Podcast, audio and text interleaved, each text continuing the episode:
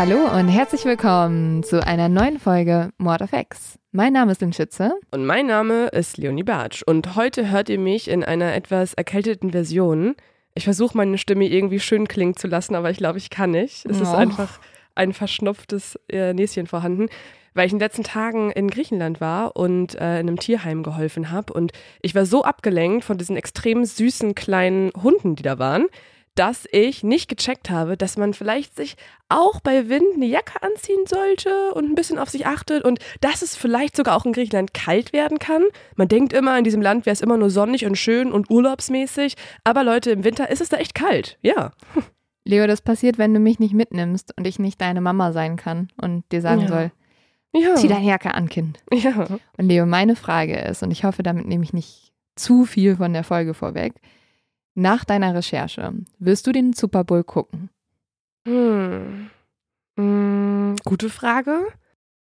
Ähm, ich glaube schon, weil ich jetzt einfach auch interessiert bin dran, weil ich halt mhm. so viel zu diesem Sport auch recherchiert habe. Das werden wir in dieser Folge sehen, warum. Aber es gibt ja auch andere Gründe, warum man das gucken möchte. Also es geht ja nicht immer nur um Sport, zum Beispiel diese ganze große Veranstaltung, sogar die Werbungen äh, in der Pause und so weiter. Das ist ja schon so ein Spektakel, ähm, was man halt ganz selten nur hat im Fernsehen. Deswegen, ich glaube, solche Punkte sind auch ganz interessant. Aber falls ich es gucken werde, dann weiß ich, habe ich, glaube ich, schon auch ein etwas beklemmendes Gefühl dabei. Ich will jetzt noch nicht genau verraten, warum, weil darum geht es in dieser Folge. Gut, Leo, ich ähm, mache jetzt nochmal schnell das Zusammen zum Verbrechen, damit wir auch direkt in die Folge starten können, ja? Mhm.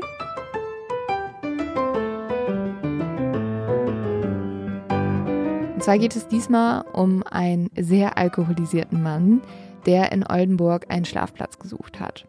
Und dieser Mann hat dann bei der Polizei am Hauptbahnhof geklingelt und fragt, ob die eine Übernachtungsmöglichkeit für ihn hätten. Hatten sie auch, weil dieser Mann wurde per Haftbefehl gesucht und so hat er eine Übernachtungsmöglichkeit im Gefängnis bekommen für viereinhalb Monate. Oh ja, also länger ja. als geplant wahrscheinlich. Ich glaube auch. Ich glaube, das war nicht seine Idee und er dachte irgendwie, er kommt davon. Ich finde es immer fantastisch, wie Leute denken, wenn die per Haftbefehl gesucht werden, dass sie nicht erkannt werden. Also dieses zu dem zu Verbrechen wurde mir auf jeden Fall von Lena geschickt. Lieben Dank, Lena. Ähm, ich fange ja jetzt an, mal Credits zu vergeben für die ganzen mhm. Menschen, die mir immer zu dumm zum Verbrechen zuschicken.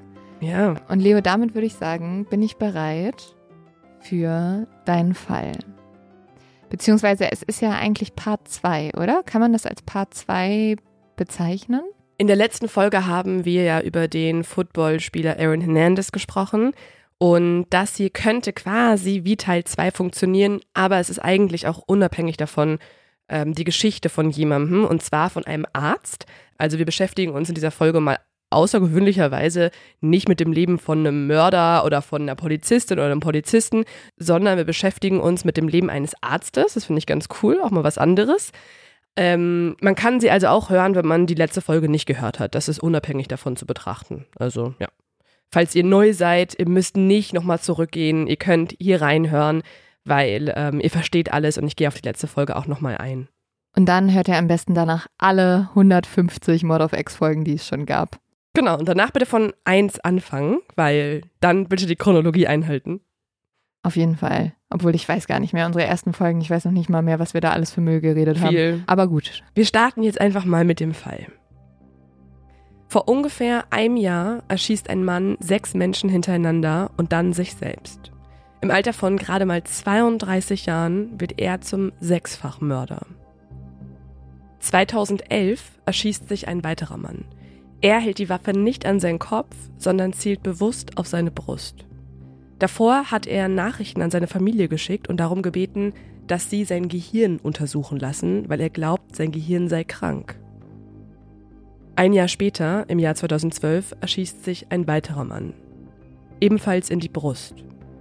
In seinem Abschiedsbrief hat er davor den Text von einem Song geschrieben. Der Song heißt Wer ich nicht bin und handelt von jemandem, der bereut, wie er geworden ist. Hm. All diese Männer, die ich gerade genannt habe, haben eine Gemeinsamkeit. Mhm. Weißt du welche? Ja, also ich vermute mal, dass es Footballspieler sind. Genau. Zuletzt haben wir uns ja das Leben von Aaron Hernandez genauer angeschaut, also seine Kindheit, seine Karriere. Wir haben darüber gesprochen, wie er einer der besten NFL-Spieler aller Zeiten wurde.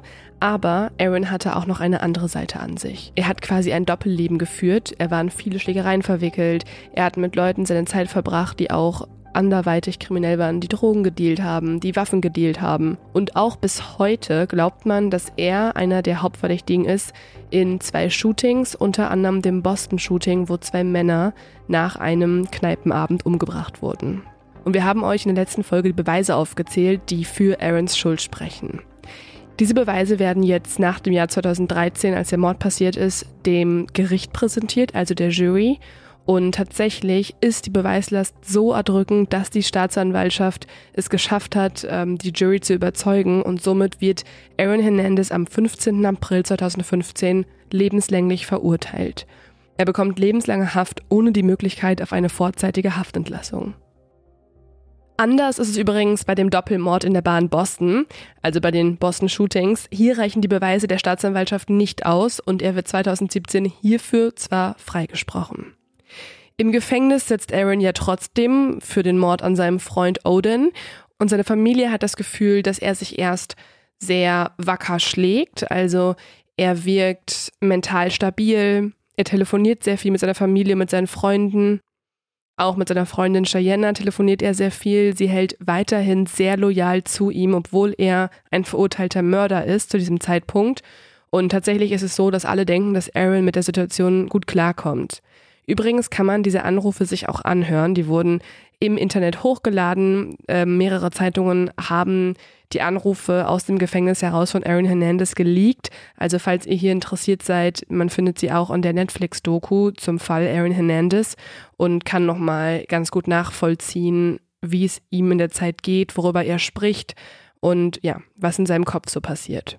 Und ja, Aaron wirkt in diesen Anrufen, in diesen Gesprächen recht stabil. Ähm, er spricht darüber, dass er recht gut klarkommt im Gefängnis, aber zwei Jahre später sieht es dann anders aus. Zwei Jahre nachdem er verurteilt wurde, schreibt er seinen Abschiedsbrief. Und danach erhängt sich Aaron mit einer Decke an seinem Zellenfenster. Die Abschiedsbriefe richten sich einmal an Cheyenne, an seine Frau und an seine Tochter, als auch an seinen Anwalt. Er hat nämlich bis zuletzt nicht gestanden und weiterhin versucht, irgendwie seine Unschuld zu beweisen, aber ohne Erfolg. Und ich lese euch mal kurz einen kleinen Teil vor, den hat er in dem Abschiedsbrief an Cheyenne geschrieben, an seine spätere Frau. Shay, du warst immer meine Seelenverwandte und ich will, dass du dein Leben lebst und weißt, dass ich immer bei dir bin. Ich habe dir indirekt gesagt, was kommen wird. Erzähle meine Geschichte, aber denke niemals etwas anderes als daran, wie sehr ich dich liebe. Dies war der Plan des Allmächtigen, nicht meiner. Ich liebe dich. Und tatsächlich ist es so, dass Cheyenne Jenkins, die benennt sich sogar noch nach Aarons Tod auch in Hernandez um, heißt jetzt Cheyenne Jenkins Hernandez, dass sie immer noch für Aaron Hernandez kämpft, also dafür, dass man auch seine ganze Geschichte hört. Und sie wird auch noch etwas tun, darauf komme ich später nochmal zu sprechen, was die Wahrnehmung von Aaron Hernandez Charakter und seinem Leben nochmal verändern wird. Denn in dieser Folge wollen wir euch beantworten, warum ist Aaron Hernandez so geworden? Warum sind auch diese anderen Männer so geworden, wie sie am Ende waren? Was hat diese Männer verändert? Und im Endeffekt beantworten wir damit auch ein bisschen die Frage, wie wird man zum Mörder? Aber bis wir da angelangt sind, schauen wir uns in dieser Folge eine ganz andere Geschichte an. Und dafür befinden wir uns nicht in Amerika. Wir befinden uns auch nicht mehr im Gerichtssaal ähm, wo der Prozess gegen Aaron Hernandez stattfindet, sondern wir besprechen die Geschichte, und das ist eigentlich fast eine Revolution hier, das hatten wir, glaube ich, noch nie. Wir besprechen nicht die Geschichte von einem Polizisten oder einer Ermittlerin oder einem Mörder, sondern wir sprechen in dieser Folge über die Lebensgeschichte von einem Arzt. Und dieser Arzt lebt auf einem Kontinent, wo wir eigentlich viel zu selten sind bei Mord of X, nämlich Afrika. Genauer gesagt wohnt er in Nigeria. Und da gehen wir jetzt mal hin. Bennett Omalu schaut seine Mutter mit traurigen Augen an. Er fragt sie, Mama, warum bin ich der Kleinste in der ganzen Familie? Es ist eine Frage, die hat Bennett jetzt schon länger beschäftigt. Er fühlt sich nämlich nicht nur klein und schwach, sondern auch insgesamt kriegt er das Gefühl, dass er nicht so richtig in seine Familie hineinpasst. Seine Geschwister sind laut und energetisch und er hat oft gar nicht die Kraft zum Spielen oder zum Arbeiten, sondern will viel lieber alleine zu Hause bleiben, Bücher lesen oder Fernseh schauen. Bennett Umalu flüchtet sich in seine Bücher zurück und auch in seine Fantasie und am sichersten fühlt er sich bei seiner Mama, da ist er am liebsten. Bennett wächst als Kind im Bürgerkrieg auf. Der tobt nämlich gerade in Nigeria, wo der Norden gegen den Süden kämpft, beziehungsweise die muslimische gegen die muslimisch-christliche Bevölkerung. Bennetts Familie gehört zu den Igbo und sind Christen. Als der Krieg 1967 hier ausbricht, muss Bennetts Vater seine Position im Ministerium verlassen, Bennets Vater ist sehr gebildet, der hat sich ähm, sehr, sehr krass ehrgeizig nach oben gekämpft und das alles verliert er jetzt, als die Familie zu Flüchtlingen wird. An dem Tag, an dem Bennett geboren wird, schlägt eine Bombe neben dem Flüchtlingslager ein. Die Explosion der Bombe reißt Bennets Vater zu Boden. Und eigentlich denken alle Helfer, die es mitbekommen, dass er das Ganze nicht überlebt. Doch wie ein Wunder hält er ein paar Wochen später seinen neugeborenen Jungen das erste Mal im Arm. Bennets Vater weint vor Freude und tauft ihn daraufhin Bennett, was für blessed steht, und sagt zu ihm, Du Junge, du bist mein Segen. Das sagt er immer wieder im Leben. Die nächsten Jahre sind für die Familie hart. Das Essen ist knapp und der Fakt, dass Bennets Mutter ihn irgendwie miternähren konnte, als sie schwanger war, ist für Bennett auch heute noch unbegreiflich. Erst als Bennett drei Jahre alt ist, endet der Krieg. Ja, ich finde das immer unglaublich, wie diese Mütter das schaffen, irgendwie erstmal den Alltag zu managen, ihre Kinder zu ernähren und dann halt wirklich, also mit dem Kleinsten da zurechtzukommen. Und wahrscheinlich hat die einfach selber sehr viel zurückgesteckt auch, ne? Ja, und tatsächlich, obwohl sie so viel zurückgesteckt hat, sagt Bennett, dass es schon trotzdem noch einen Effekt auf ihn hatte.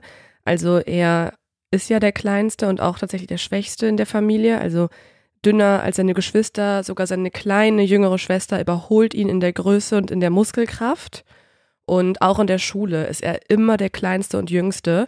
Das liegt nämlich daran, dass Bennett sehr begabt ist, er ist sehr klug, deswegen überspringt er auch ein paar Klassen, aber das hilft natürlich nicht, um sich irgendwie zugehörig zu fühlen, weil jetzt ist er tatsächlich sogar auch vom Alter her viel jünger als die anderen. Und das Ganze belastet ihn auch irgendwie. Deswegen steht er jetzt in der Küche und ist neben seiner Mama und schaut sie halt mit diesen traurigen Augen an. Und daraufhin legt seine Mutter den Kochlöffel ab und beugt sich zu ihm herunter. Und dann sagt sie folgendes. Bennett, Gott ist derjenige, der dich groß oder klein macht. Deine Größe ist außerhalb deiner Kontrolle. Aber es liegt in deiner Hand, was du aus dir machst bzw. aus dir machen möchtest. Du kannst der größte Mann der Welt werden, wenn du was auch immer aus deinem Leben machen möchtest. Danach steht sie wieder auf und macht sich ans Mittagessen und Bennett geht jetzt zum Schrank hinüber und nimmt das Geschirr, um den Tisch zu decken. Und als er das macht, merkt er, dass er sich gar nicht mehr so klein wie vorhin noch vorkommt. Also er glaubt seiner Mama und er sagt später auch noch im Leben, dieses Gespräch hatte eine nachhaltige Auswirkung auf ihn. Danach geht Bennett auf sein Zimmer, denn sobald er in seinem Zimmer ist, kann er sich in seinen Tagträumereien verlieren und sein größter Traum von allen ist es, nach Amerika zu gehen. Das erste Mal, dass er von den USA mitbekommen hat, ist durch die Musik. Bennett liebt vor allem afroamerikanischen Rhythm und Blues und er ist total fasziniert von Sängern und Sängerinnen wie Tina Turner, Lionel Richie oder Whitney Houston. Und als Bennett dann älter wird, hört er Hip-Hop, vor allem Tupac oder Jay-Z. Was Bennett am meisten beeindruckt, ist die Perfektion der Musik und der Videos von diesen Sängerinnen und Sängern. Und genau sowas, also dieses Ausmaß an Kreativität, an High Production Value, wie er es dann auch selber beschreibt, das kennt er nur aus den USA. Und dieser Perfektionismus, das hat ihn immer schon beeindruckt. Und deswegen steht für ihn auch schon mit 14 Jahren fest, er selbst möchte auch irgendwann in die USA ziehen.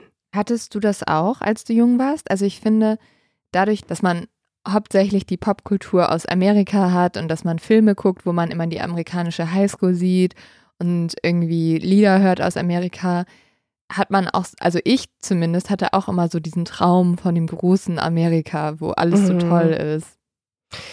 Ja, ich glaube, bei Bennett ist es nochmal ein bisschen ausgeprägter, weil ähm, ich meine, In Deutschland Klar. hatten wir auch irgendwie Pfefferkörner, wir hatten auch High Production Value äh, Filme und Serien.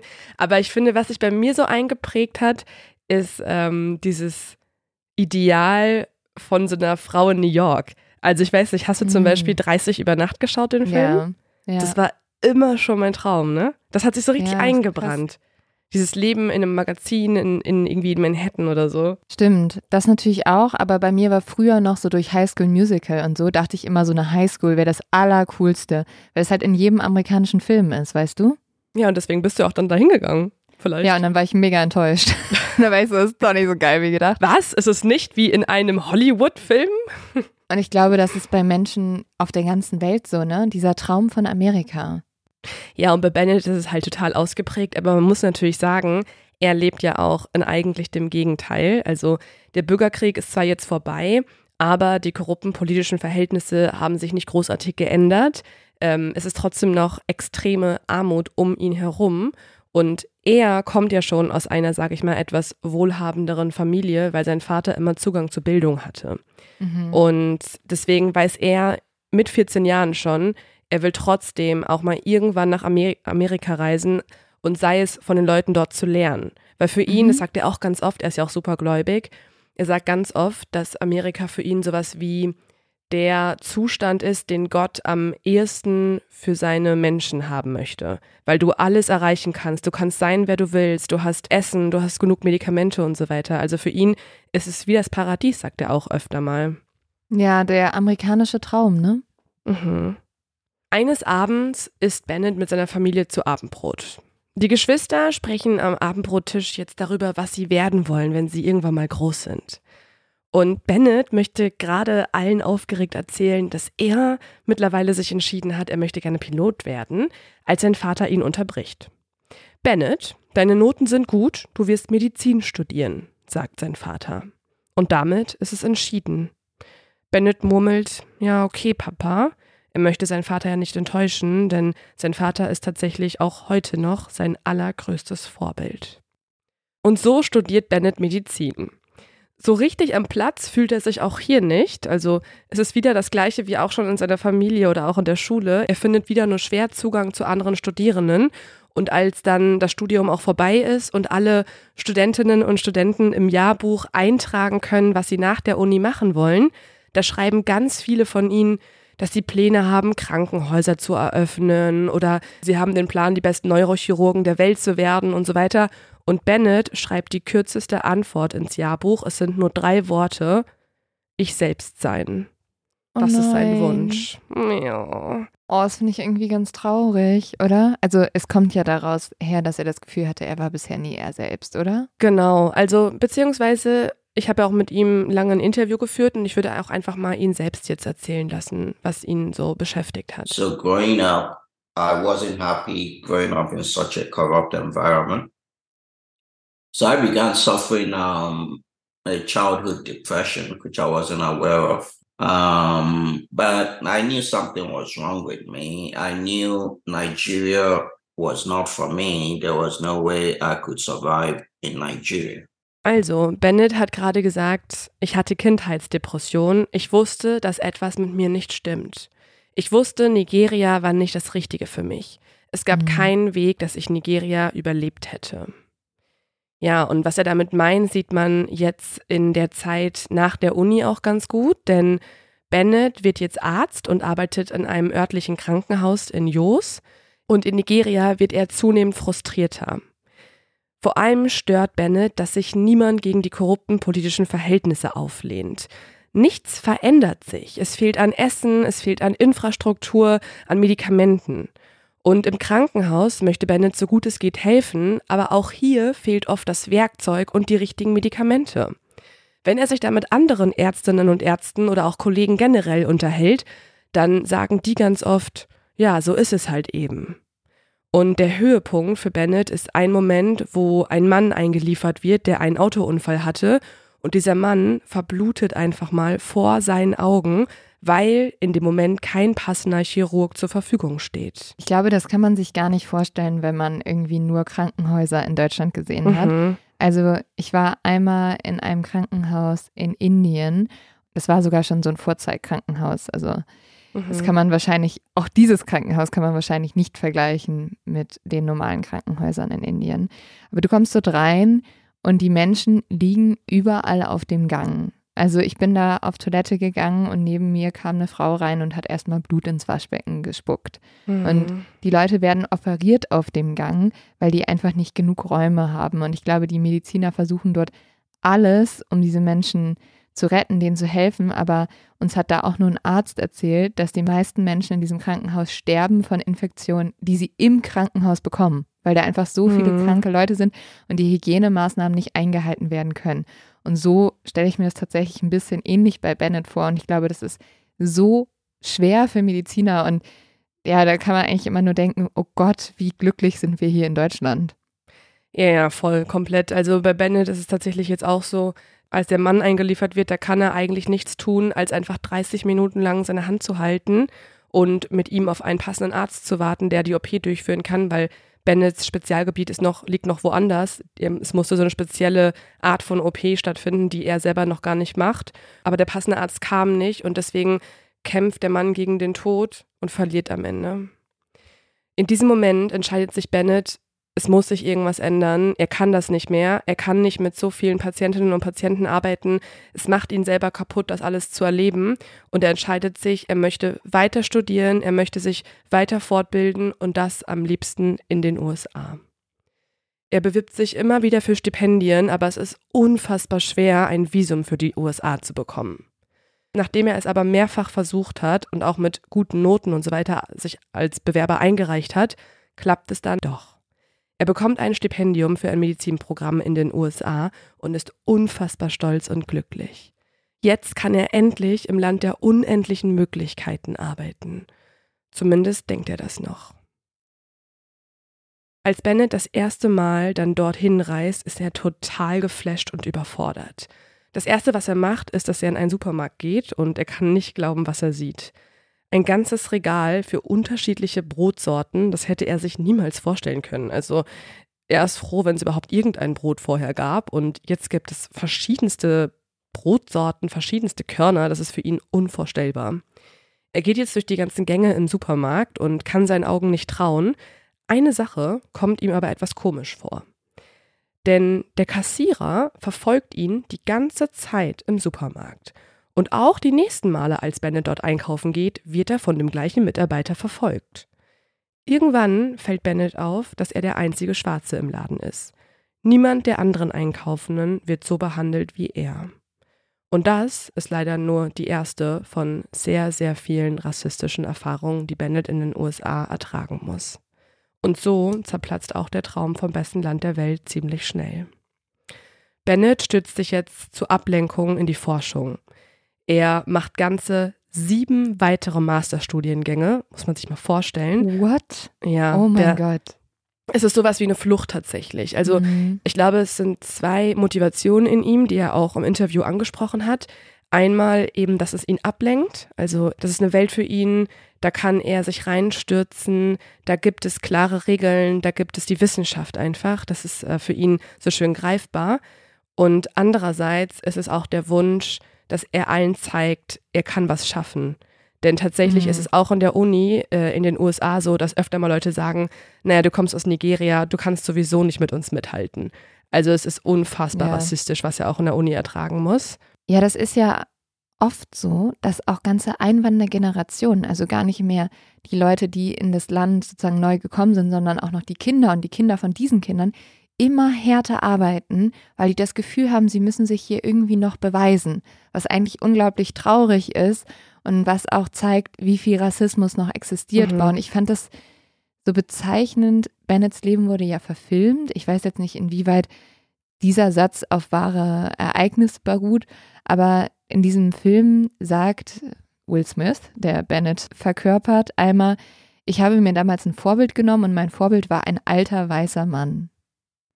Also er versucht eigentlich jetzt mit allem, was geht, sich anzupassen, oder? Ja, er lässt sich auf jeden Fall nicht einschüchtern und nicht unterkriegen. Ähm, das sieht man ja daran, dass er immer weiter studiert. Er macht zum Beispiel einen Abschluss in Epidemiologie und in Pathologie Und speziell die Pathologie tut es ihm auch am meisten an. Also er entscheidet sich nach der Uni dann auch als Pathologe arbeiten zu wollen. Weißt du, was genau das bedeutet, Pathologie? Ist das nicht die Untersuchung von Leichen? Ja, das denkt man erstmal, oder? Also ich finde, das ist so ein bisschen widersprüchlich. In, in Krimis und so weiter wird das Wort so ein bisschen auch mit Gerichtsmediziner gleichgestellt. Es bedeutet aber erstmal wortwörtlich übersetzt die Lehre vom Leiden und Erdulden und ist eigentlich der gesamte Bereich in der Medizin, der darauf ausgelegt ist, Krankheiten zu erkennen. Also auch Pathologen beschäftigen sich auch nicht nur mit quasi Leichen bei der Obduktion, unter anderem schon, aber es gibt auch zum Beispiel Untersuchungen bei Biopsien, wo man Zellgewebe entnimmt und zum Beispiel Tumore oder Krebsarten feststellen möchte. Und genau, was du aber sagst, also äh, die Untersuchung von Leichen, die Obduktion, das ist der Bereich, in dem sich Bennett jetzt auch noch spezialisiert. Er wird jetzt auch noch Gerichtsmediziner und für ihn, sagt er, ist es eigentlich sozusagen jetzt der Sinn im Leben. Also er hat jetzt den Bereich gefunden, den er wirklich mag. Davor hatte er ja schon viele, ja, er hatte schon irgendwie einen Struggle damit, mit lebenden Patienten zusammenzuarbeiten, weil er immer Angst hatte, dass er etwas falsch macht, dass sie sterben könnten, dass er es selber nicht erträgt und so weiter. Und jetzt ist es tatsächlich ja so, dass seine Patienten bereits tot sind. Und er sieht es jetzt so, dass er ihnen die letzte Ehre erweisen kann, indem er jetzt herausfindet, warum sie sterben mussten. Mhm. In diesem Beruf arbeitet er jetzt schon seit drei Jahren und er wertschätzt diesen Beruf wirklich sehr. Also er geht gerne zur Arbeit und er arbeitet auch unfassbar viel, was man daran sieht, dass er sich auch oft für Feiertage oder auch für Wochenenden einträgt. Er ist aber andererseits auch der Jüngste in der Gerichtsmedizin und er hat noch keine Familie. Deswegen kann er eigentlich immer arbeiten und tut es auch. Ich glaube tatsächlich in dieser Zeit würde er auch als Workaholic durchgehen. Also wenn man alle Auf Kriterien bei ihm ansetzen würde. Am 28. September 2002 klingelt wieder der Wecker. Gestern war Bennett noch feiern und hat deswegen eigentlich nicht viel geschlafen und quält sich jetzt ein bisschen aus dem Bett. Müde macht er sich für die Arbeit fertig und schaltet dabei den Fernseher ein. Er sippt durch die unterschiedlichen Programme, aber überall läuft in den Nachrichten das Gleiche. Irgendein Footballspieler ist gestorben. Bennett kennt den Footballspieler nicht und interessiert sich auch generell sehr wenig für Football. Er ist mit Fußball aufgewachsen und kann das Spiel nachvollziehen, wohingegen Football für ihn eher so etwas wirkt wie so ein Haufen Marsmännchen, die aggressiv aufeinander zulaufen und sich irgendwie wegdreschen. Ist ja auch bei uns so ähnlich, ne? Also ich glaube, die wenigsten Leute haben wirklich Ahnung von Football, weil das einfach kein Spiel ist, das in Deutschland ähm, ja so kulturell etabliert ist.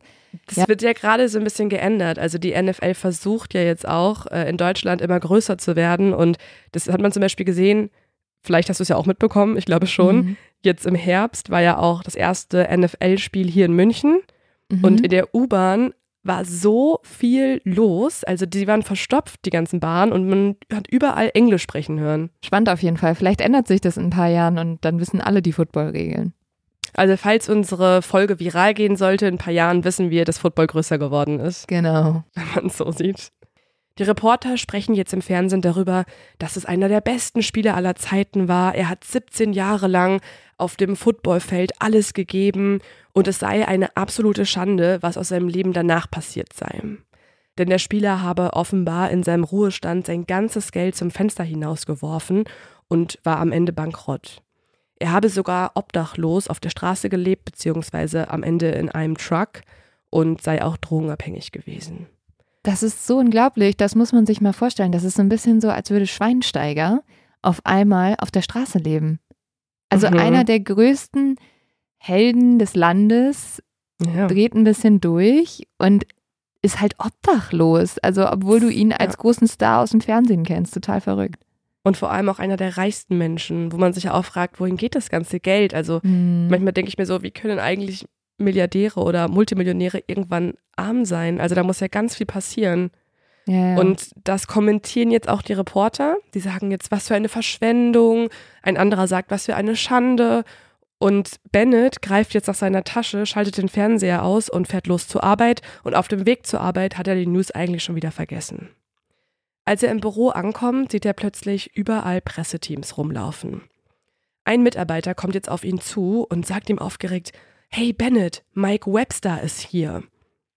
Bennett fragt jetzt aber, warum seid ihr denn alle so aufgeregt? Und ignoriert erstmal die erste Aussage. Und der Mitarbeiter antwortet, ich hab's dir doch gesagt, Mike Webster ist hier. Und daraufhin fragt Bennett jetzt, wer zur Hölle ist Mike Webster? Und plötzlich wird es in der Lobby still. Bennett sieht, wie sich alle zu ihm umdrehen und ihn anstarren, denn erst dann fällt ihm ein, ah, okay, das könnte jetzt der Typ aus dem Fernsehen sein heute Morgen. Jetzt ergibt alles Sinn. Er fragt jetzt, okay, war das der Typ, den ich, der jetzt gerade in den Nachrichten läuft, der tote Footballspieler? Und der Pressemitarbeiter nickt und erzählt nun von Mikes Sportkarriere. Aber Bennett ist es erstmal gar nicht wichtig, was für ein Sportheld sein nächster Patient wohl mal war. Für ihn ist es ein Autopsiefall wie jeder andere. Er bekommt jetzt die Akte A02 5214 ausgehändigt und fängt an, sie zu lesen. Dort liest er, es ist ein weißer, 50-jähriger Mann und die Todesursache sei ein Herzinfarkt. Soweit so normal, ähm, das sind Sachen, die hat er schon öfter mal erlebt, ähm, dass er halt eben ältere weiße Männer auf dem Tisch vor sich liegen hat, die an einem Herzinfarkt gestorben sind. Das Komische ist aber, das, was Bennett in den Nachrichten gehört hat über Mike Webster, das passt nicht so richtig zu einem Herzinfarkt. Er denkt, da muss noch irgendwas anderes dahinter stecken. Und was ist denn jetzt seine Aufgabe. Also er soll sozusagen eine Autopsie durchführen, um zu gucken, ist alles in Ordnung, ähm, war die Todesursache wirklich die, die genau. anerkannt wurde. Okay. Genau, also er soll jetzt prüfen, ist er tatsächlich an einem Herzinfarkt gestorben. Das mhm. ist seine Aufgabe. Nichts weiteres eigentlich. Er soll jetzt nicht irgendwie anfangen, sein Gehirn zu untersuchen oder so, sondern erstmal nur die Todesursache feststellen. Und dafür geht er jetzt zusammen mit einer zweiten Autopsietechnikerin ins Labor und sieht jetzt die Leiche von Mike Webster auf dem Tisch liegen. Auf genau diesem Tisch lag auch schon sein erster Fall vor drei Jahren und seitdem hat Bennett viele, viele Leichen gesehen. Fast 1000 Autopsien hat er schon durchgeführt und er hat mittlerweile auch den Ruf als ein sehr fähiger Arzt, aber auch ein bisschen seltsam. Hm, warum seltsam? Bennett hat ein Ritual, das er vor der Obduktion durchführt, bei dem er mit den Toten spricht, als eine Art von letzter Ehre für die Toten, also als mhm. ein Akt von Respekt auch. Er sagt nämlich, wenn er sich nochmal über die Leichen beugt und mit ihnen ein Gespräch führt, hat er das Gefühl, auf diese Art und Weise die Seelen der toten Körper herauszuholen und sie seien dann mit ihm im Obduktionsraum und helfen ihm bei der Arbeit. Und ah. das gleiche macht er jetzt auch mit Mike. Er geht hier zum Teil des Tisches herüber, wo Mikes Kopf liegt, stellt sich vor sein Gesicht und sagt jetzt Hallo Mike, ich bin Dr. Omalu. Dann klopft er ihm auf die Schulter. Mike, ich habe von Ihrem Leben gehört und was die Leute über Sie sagen. Ich glaube, Sie haben Unrecht. Sie sind nicht der Verlierer, für den Sie die Leute am Ende gehalten haben. Ich glaube, etwas hat dich gehasst. Irgendetwas in dir hat dir das angetan. Aber ich brauche deine Hilfe, Mike. Ich werde mein ganzes Können, mein ganzes Wissen und meine ganze Ausbildung einsetzen, um herauszufinden, was mit dir geschehen ist. Aber ich kann das nicht alleine tun. Komm mit mir, begleite mich, führe mich zum Licht der Wahrheit. Solche Sachen hat er öfter mal gesagt. Also Dr. Bennett hat jetzt das Gefühl, dass mehr hinter dem Tod von Mike steckt, oder? Also dass der Herzinfarkt nicht alles war? Genau, also er vermutet, dass die Antwort, warum sich Mike Webster am Ende so krass anders verhalten hat, dass diese Antwort in seinem Gehirn sein könnte. Im letzten Studium hat sich Bennett auf Neuropathologie spezialisiert. Das ist ein Gebiet, das sich mit der Erkrankung des zentralen Nervensystems beschäftigt. Und er selber sagt, das Gehirn ist ein so komplexes und schönes Organ. Wenn der Körper eine Familie ist, ist das Gehirn das verwöhnte jüngste Kind, das immer einen Weg findet, um seinen Willen durchzusetzen.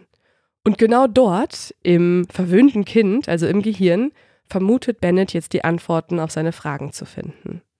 Er fängt jetzt an, Mikes Körper aufzuschneiden. Da würde ich jetzt nicht ins Detail gehen, wie genau der Vorgang ist, weil das wahrscheinlich nicht jeder ähm, erträgt.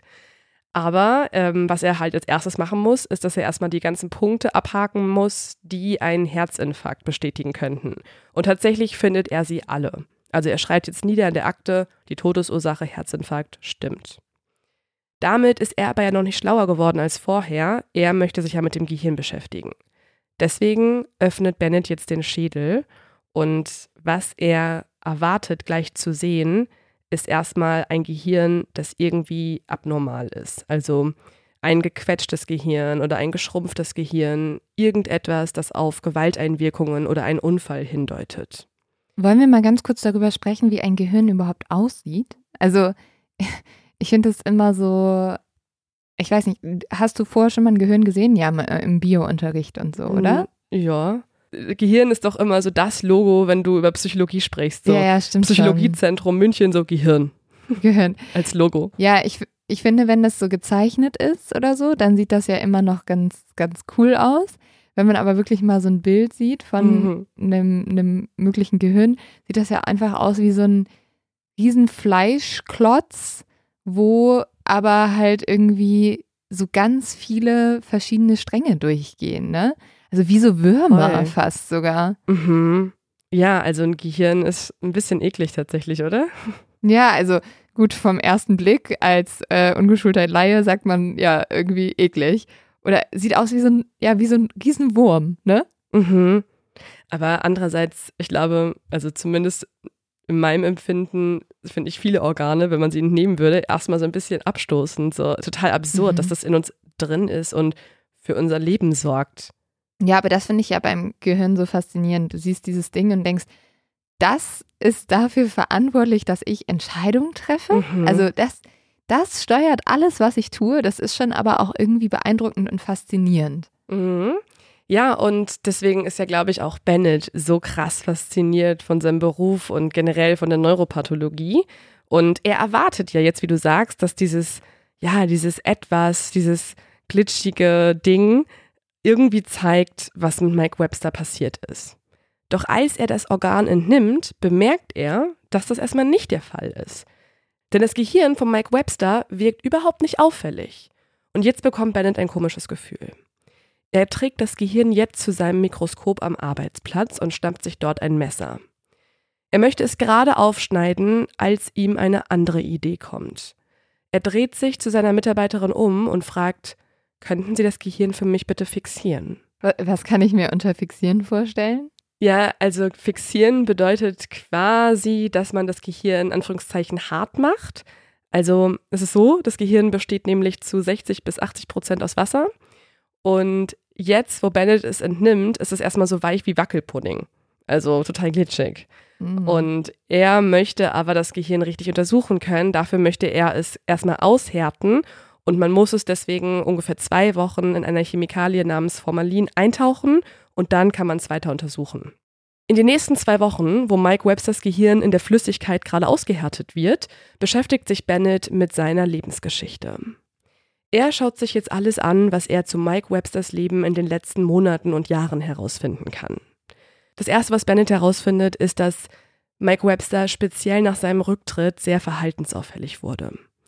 Zunächst hatte Mike Schwierigkeiten, einen Job zu behalten. Dann hat er eine Reihe von schlechten Geschäftsentscheidungen getroffen und viele falsche Investitionen führten dazu, dass er dann auch noch sein Haus bei einer Zwangsvollstreckung verloren hat. Mike schien sowohl geistig als auch kognitiv gestört zu sein. Manchmal ging das Ganze so weit, dass er vergessen hat, dass es Winter war und bei eisigem Wetter, bei eisigen Temperaturen nach draußen gegangen ist und noch nicht mal eine Jacke anhatte. Also noch ein bisschen schlimmer als du in Griechenland, Leo.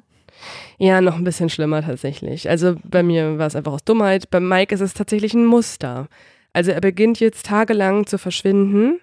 Er kann sich teilweise an ganze Ereignisse und Gespräche nicht mehr erinnern. Er weiß teilweise nicht mehr, wo er ist. Und er wird deswegen auch so verzweifelt und impulsiv, dass es immer wieder zu spontanen Wutausbrüchen kommt. Mike distanzierte sich in den letzten Monaten von seiner Familie und von seinen Freunden. Er hatte eigentlich fast nur noch Kontakt zu seinem Sohn. Sein Sohn hat sein Leben komplett aufgegeben für seinen Vater und wollte ihn irgendwie pflegen, aber niemand kommt mehr mit Mikes Persönlichkeit klar. Mike versank in Paranoia und Schlaflosigkeit und irgendwann, das ist so heftig, geht diese Schlaflosigkeit so weit, dass er sich mit einem Elektroschocker in den Schlaf anfängt zu schießen. Weil er sich dann sozusagen ausnockt. Komplett. Genau, ja, genau. Er knockt sich aus. Total krank. Und total krass. Hat er mal erzählt, warum er nicht mehr schlafen kann? Also was dazu führt? Ja, er sagt, dass irgendwas ihn von innen zerfrisst. Er sagt sogar mehrfach auch, ich werde zum Zombie. Und er sucht auch alle möglichen Neurologen und Neurochirurgen im Land auf, aber niemand weiß, wovon er redet. Und auch die Tests ergeben nichts. Also seine Blutwerte sind normal. Die Ärzte verschreiben Mike daraufhin alle Arten von Medikamenten. Also er bekommt wirklich Prozac, Zoloft, Paxil gegen die Depression. Er bekommt Ritalin oder Dexedrin, um geistig wach zu bleiben. Er bekommt Schmerzmittel in verschiedenen Kombinationen. Er bekommt etwas gegen Panikattacken. Er bekommt Medikamente gegen Angstzustände und viele weitere Medikamente. Aber nichts scheint zu helfen. Warum also, fragen sich alle und vor allem er selber, fühlt sich Mike Webster weiterhin so, als werde er zu einem Zombie. Bennett zerschneidet Mikes Gehirn in Hirnschnitte und bringt diese in ein Labor zu einer Gewebehistotechnologin. Diese soll jetzt das Hirngewebe untersuchen und schickt daraufhin dann die Ergebnisse an Bennett zurück. Es ist jetzt ein Freitagnachmittag und Bennett ist mit der Arbeit gerade fertig und freut sich eigentlich aufs Wochenende. In den letzten Monaten hat Bennett nämlich die Liebe seines Lebens kennengelernt. Also in seinem Privatleben geht es äh, sehr schön voran und er hat sich in diese Frau eben verliebt und die beiden sind mittlerweile auch verheiratet. Bennett nimmt jetzt einen neuen Objektträger aus seinem Stapel und möchte noch ein bisschen was abarbeiten, um dann ins Wochenende zu starten. Den neuen Objektträger legt er dann unter sein Mikroskop. Als er draufschaut, merkt er sofort, dass etwas damit nicht stimmt. Zunächst denkt Bennett, dass mit dem Mikroskop irgendwas kaputt wäre, weil das Mikroskop ist so ein altes Labording, das ist nicht mehr das Neueste und normalerweise hat er so eine Art von Hirnschnitt oder Objektträger selten gesehen. Normalerweise sind die Gehirnzellen unter einem Mikroskop für Bennett nämlich wie ein Kunstwerk. Bennett beschreibt es so. Eine gesunde Gehirnzelle ähnelt einem hellen, vollen Mond, der in einer kühlen, klaren Oktobernacht über dem Horizont aufgeht. Die Schönheit der Gehirnzelle ist fast unbeschreiblich. Doch auf dem Objektträger, den er jetzt vor sich liegen hat, sieht er nichts von dieser Schönheit. Und dann schaut sich Bennett die Schachtel mit dem Objektträger an und darauf steht A025214 Mike Webster. Aber wie sieht das Gehirn dann aus, wenn das nicht so schön mhm. ist, wie er sagt? Ja, das, was Bennett jetzt erkennt, ist, dass zwar jedes Präparat zahlreiche Gehirnzellen enthält, doch viele dieser Gehirnzellen sind abgestorben oder verschwunden oder wirken wie so Geisterzellen. Und eine große Anzahl der verbleibenden Zellen scheint irgendwie geschrumpft, so als wären sie mitten im Todeskampf. Und Bennett entdeckt sogar in dieser Gehirnsubstanz einzelne kleine Hohlräume, und ein geschrumpftes Gehirnskelett mit Narbenhäuten. Er beschreibt das wie bei einem Gebäude, wo die Fenster und Türen und Decken fehlen, aber der Hauptrahmen, also die Pfeiler und die kaputten Wände noch da sind. Und inmitten von diesem heruntergekommenen Gebäude entdeckt Bennett jetzt bräunliche Proteine, die eigentlich nur dann gebildet werden, wenn eine Person einen Schlag auf dem Kopf bekommt. Hm. Mhm. Was für ein Zufall bei einem ja. Footballspieler. Das Komische ist auch, normalerweise erinnert diese Art von Gehirn Bennett an ein Alzheimer-Gehirn, weil auch da sind oft diese Tau-Proteine vorhanden. Aber irgendwas an der Verteilung ist in diesem Gehirn ein bisschen anders. Das hier hat er noch nie gesehen, auch in keinem Lehrbuch. Und Dr. Bennett Omalu weiß in diesem Moment, wie er selber sagt, dass er damit die Medizingeschichte verändern kann und nicht nur die Geschichte der Medizin. Er sagt, ich wusste, dass das hier ein Gamechanger für den American Football sein wird. Weil er jetzt das Gehirn eines Footballspielers vor sich hat und merkt, hier ist ganz viel falsch. Mhm. Und er erklärt sich das Ganze jetzt auch mit dem Sport als solchen. Er glaubt, dass die vielen Schläge auf den Kopf dazu geführt haben könnten, dass das Gehirn abgestorben ist oder zumindest einige Nervenzellen im Todeskampf waren. Und das nächste, was er jetzt machen möchte, er weiß ja darüber noch gar nicht viel. Also es gab bis zu diesem Zeitpunkt noch nie in der Geschichte von einem Footballspieler diese Art von Obduktion. Also diese Art von Entdeckung gab es einfach noch nicht. Man hat sowas mal mitbekommen bei Boxern. Also es gab in der Fachliteratur schon einige Ergebnisse über Gehirnerschütterungen und die Folgen von ge kleineren Gehirnerschütterungen oder von Schlägen, aber noch nie bei einem Footballer als solchen. Aber es gab schon viele Vorfälle, wo Footballspieler gewalttätig geworden sind. Das schon. Und das findet halt Bennett jetzt auch so auffällig. Die nächsten Wochen über bestellt sich Bennett jetzt alles an Fachliteratur und wissenschaftlichen Publikationen, was er ansatzweise über Alzheimer, Gehirnerschütterung oder speziell auch Neuropathologie herausfinden kann. Das ist so viel, dass ihn sogar einmal eine Bibliothekarin anruft, um sicherzugehen, dass Dr. Bennett Omalo wirklich nur ein Kunde ist, weil sie sich einfach nicht vorstellen kann, dass alle Sachen von einer einzigen Person ausgeliehen werden. Sie war so, geht's Ihnen gut? Brauchen Sie Hilfe? Oder ziehen Sie uns ab? Sind Sie eigentlich ein Unternehmen, was alle unsere Bücher ja. klaut? Nee, also es ist, ähm, er ist auf jeden Fall sehr, sehr exzessiv in seiner Forschung. Und auch nicht nur das, er liest nicht nur alles, er geht jetzt auch sonntags ins Footballstadion und schaut sich die Spiele sogar auch vor Ort an. Und dabei konzentriert er sich vor allem auf den Aspekt der Gehirnerschütterung bzw. der Schläge gegen den Kopf. Und um mal nachvollziehen zu können, was diese Art von Gehirnerschütterung überhaupt mit einem Menschen macht und wie man sich das Ganze vorstellen kann, beziehungsweise was es für Folgen hat, habe ich für diese Folge auch mit der Psychologin Daniela Golz gesprochen. Sie arbeitet in der Sport- und Neuropsychologie und hat Gehirnerschütterung so erklärt. Also die Symptome von der Gehirnerschütterung, die können ja sehr, sehr unterschiedlich und auch sehr unspezifisch sein. Also wir haben gar nicht so häufig am Anfang dieses klassische Erbrechen und Bewusstlosigkeit. Das sieht man sogar relativ selten tatsächlich. Was man viel häufiger sieht, sind Kopfschmerzen, Schwindel, ganz, ganz häufig visuelle Störungen, also Störungen, äh, sowas wie verschwommen sehen oder äh, Nähe, Ferne nicht mehr gut herstellen können, dass die Augen nicht gut zusammenarbeiten. Das bemerken die Sportler so oft gar nicht. Das zeigt sich auch eher oft in Kopfschmerzen. Ähm, dann gibt es aber auch sowas wie Konzentrationsstörungen, ähm, Schwierigkeiten, Dinge zu erinnern. Und auch auf der emotionalen Ebene gibt es tatsächlich äh, Schwierigkeiten wie Reizbarkeit, Unruhe und Schlafstörungen sehen wir auch ganz besonders häufig. Kommt das denn vor, dass man auch manchmal eine Gehirnerschütterung hat und es nicht merkt? Das kommt eigentlich fast immer vor. Also ganz viele Gehirnerschütterungen fallen noch nicht mal mehr auf.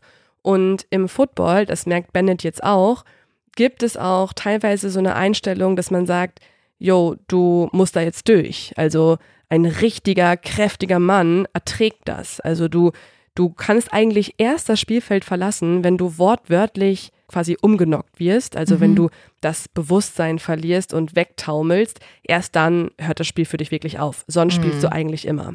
Und bei Bennett ist es jetzt so, der spricht jetzt auch mit ganz vielen Spielern und er fragt sie jetzt auch, okay, wie oft passiert das? Dass ihr schwere Stöße erleidet und ein Footballspieler sagt ihm, ja, ich sehe eigentlich bei fast jedem Spiel kleine Sterne vor den Augen. Das ist also, total krass. Da laufen teilweise zwei Männer, so schnell sie können, aufeinander zu und knallen mit diesen Helmen gegeneinander. Mhm. Also, wenn du das siehst, da denkst du schon, da kann nicht alles, das kann nicht so gesund sein. Ja, und vor allem reden die Footballer auch oft darüber. Zum Beispiel schaut sich Bennett jetzt auch alte Interviews an von Mike Webster. Und dieser wird nämlich zum Beispiel in einem Interview gefragt, ob er jemals einen Autounfall hatte. Und daraufhin antwortet er, oh, ja, oft, wahrscheinlich um die 25.000 Mal. Und bezieht sich dabei auf die Verletzungen, die er beim Football erlitten hat. Holy shit. Mhm. Das, was Bennett aber jetzt spannend findet, sind gar nicht die großen Gehirnerschütterungen, also die wirklich diese Symptome auslösen, die wir gerade gehört haben, sondern Bennett findet vor allem die leichteren Schläge relevant. Denn mittlerweile weiß man, dass ein Spieler pro Jahr mehr als 1000 Stöße erleben kann, ohne dass diese Stöße bereits symptomatische Gehirnerschütterung auslösen würden.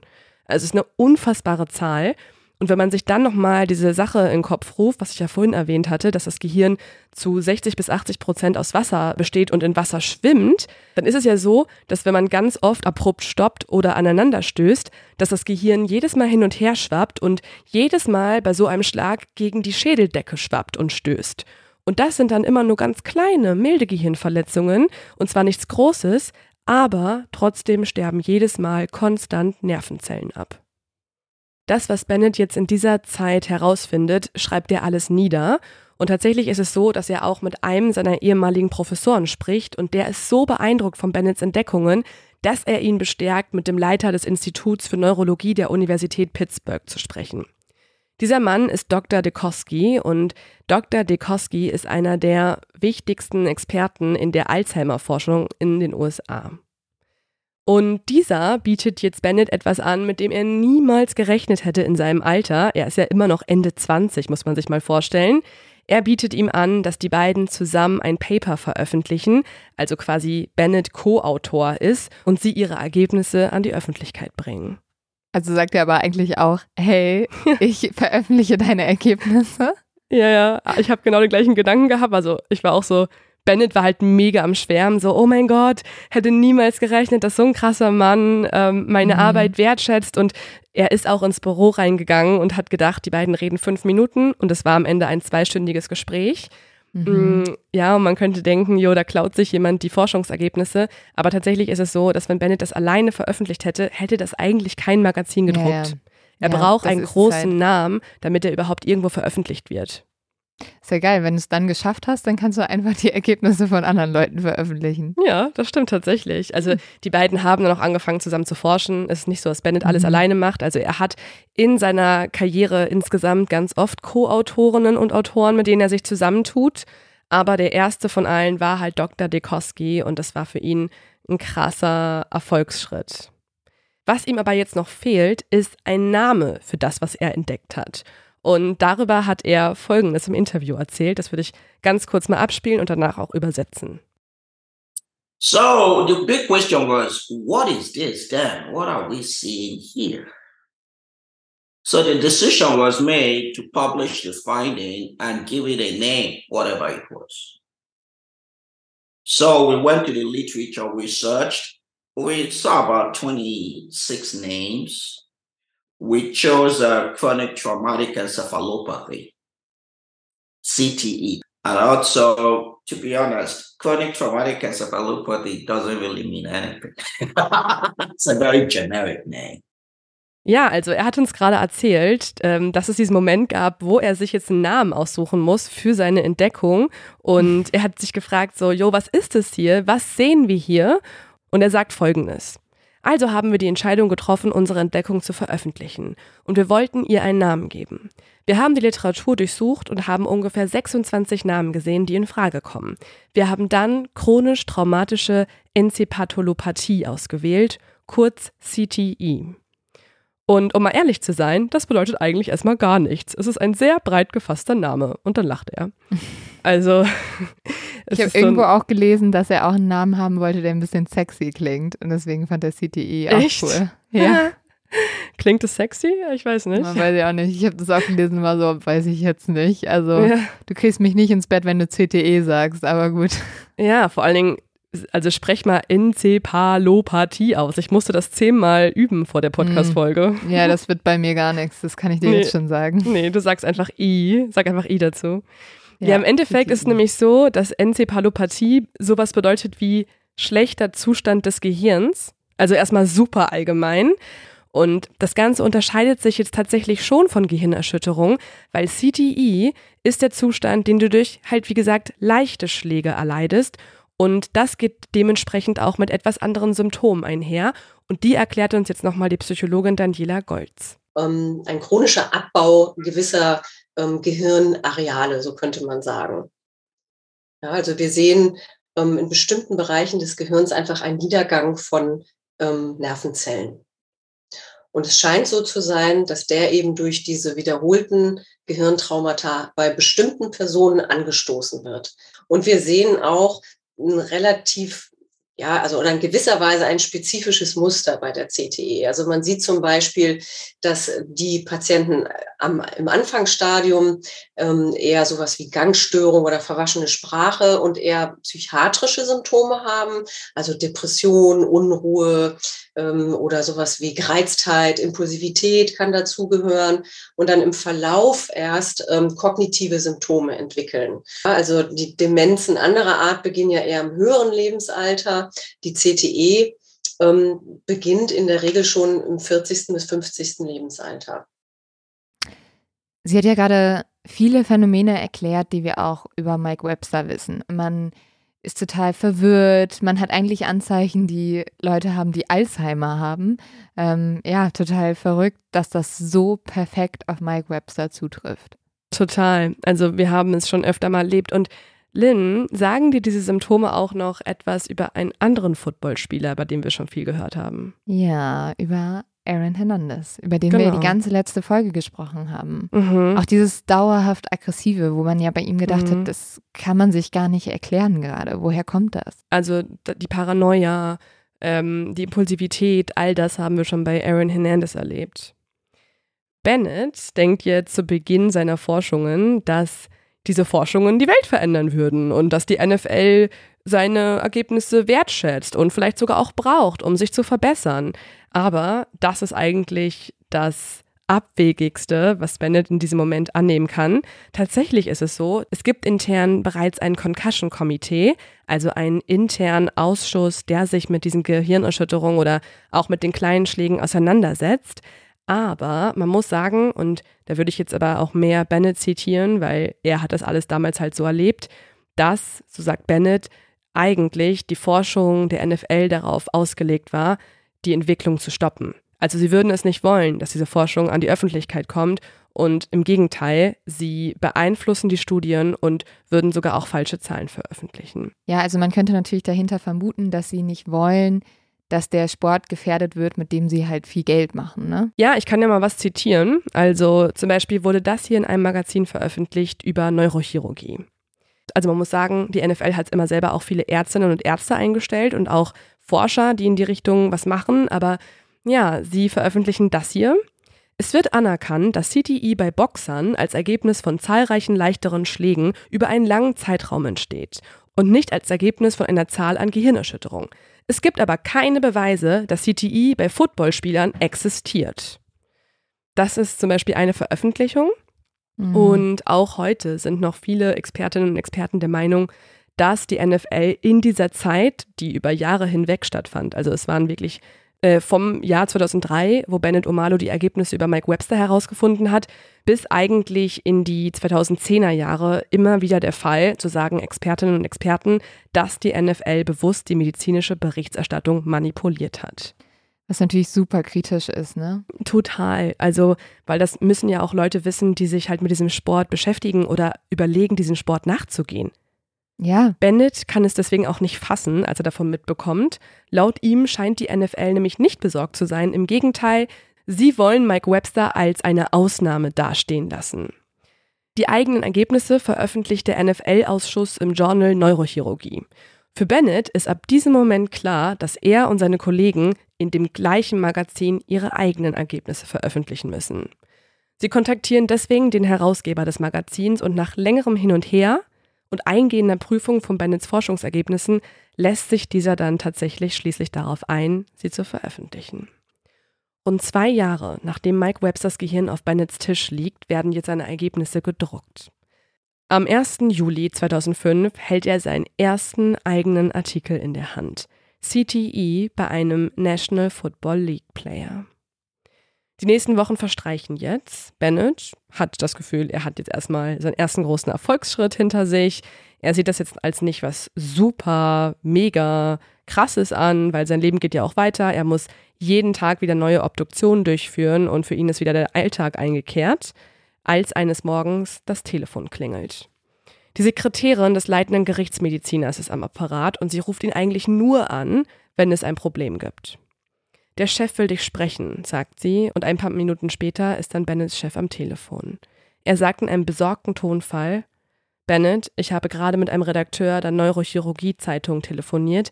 Die NFL hat ihnen einen Brief geschickt, in dem sie fordern, dass dein Artikel zurückgezogen wird. Sie fordern, dass du sagst, du hättest die ganze Sache erfunden. Ä- Benne- auf welcher Basis? Also Ja. warum? Ja, total absurd irgendwie. Also vor allen Dingen, wenn man mal ehrlich ist, bis dahin, muss man sagen, hat Bennetts Forschung noch gar nicht so viel Aufmerksamkeit bekommen. Es war einfach ein Artikel. Es war nicht irgendwie in der New York Times oder so, ne? Aber Mhm. dadurch, dass die NFL jetzt so einen Druck macht und ähm, das Ganze so angeht, dadurch wird die Sache immer größer. Denn Bennett sitzt jetzt einen Moment lang fassungslos da und er fragt sich jetzt so, ach du Scheiße, er fängt auch mega an zu schwitzen, hat er gesagt, weil er Ja, das Gefühl klar. hat, dass seine Karriere jetzt so gut wie beendet sein könnte, weil wenn sein Artikel wirklich zurückgezogen wird, ist das ein krasses Signal in der wissenschaftlichen Welt. Also es würde ihn als Lügner dastehen lassen, als jemanden, der seine Forschungsergebnisse erfunden hat. Und deswegen wird er auch total panisch und auch sehr wütend. Aber er versucht sich irgendwie zu beruhigen.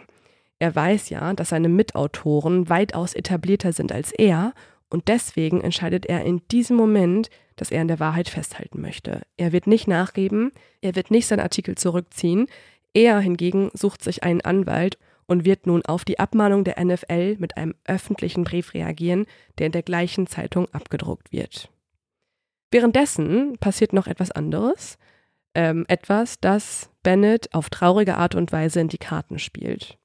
Ein weiterer Footballstar nimmt sich das Leben, indem er ganz viel Frostschutzmittel trinkt, also auch schrecklich. Oh Gott. Und ja, also er suizidiert sich quasi mit einem chemischen Mittel und er war erst 45 Jahre alt.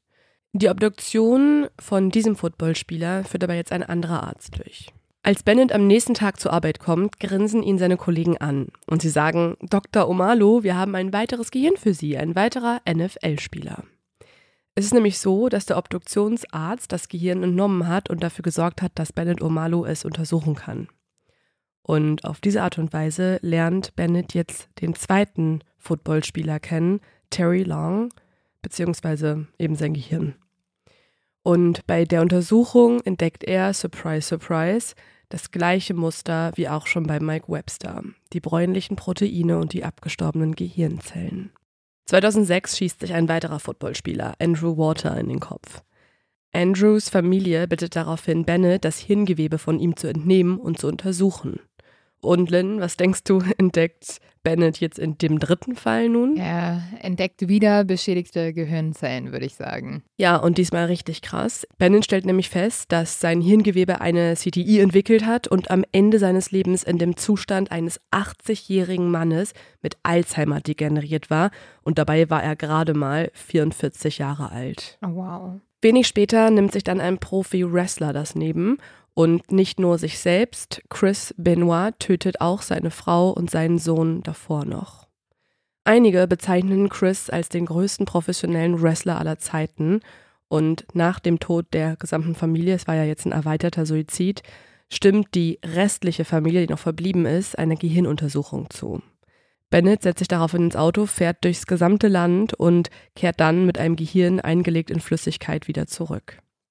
Und auch hier kann er CTI im fortgeschrittenen Stadium feststellen. Außerdem gibt es noch viele andere Fälle, so zum Beispiel die von zwei Footballspielern, die später auch am Institut in Boston untersucht werden.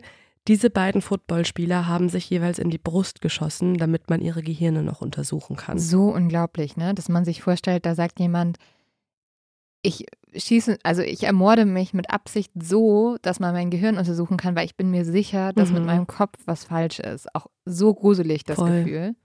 Voll, voll. Und wie, wie, man sich vorstellen kann, werden jetzt auch große Nachrichtenseiten auf Bennett aufmerksam und auf seine Forschung. Und tatsächlich druckt jetzt zum Beispiel auch die Washington Post als auch die New York Times einige Artikel über ihn. Das ist ja erstmal eigentlich eine Ehre, also er wird erwähnt in, im Zusammenhang mit seiner Forschung, aber es führt eigentlich eher dazu, dass Bennett noch stärker bedroht und unterdrückt wird als ohnehin schon. Mhm.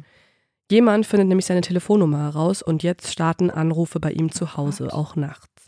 Es sind vor allem bedrohliche und rassistische Anrufe. Mhm. Die Leute sagen ihm, er soll zurück, Zitat, in den Dschungel gehen, Was? aus dem er stamme. Mhm, total gestört. Sie bedrohen ihn und seine Familie. Sie sagen, geh zurück nach Afrika. Sie sagen, was soll dieser unerfahrene Mann? Er ist nicht so gut wie unsere amerikanischen Ärzte. Und tatsächlich muss man sagen, oder zumindest sagt Bennett das, ähm, dass es seinen Kritikern bei der NFL auch sehr gelegen kommt.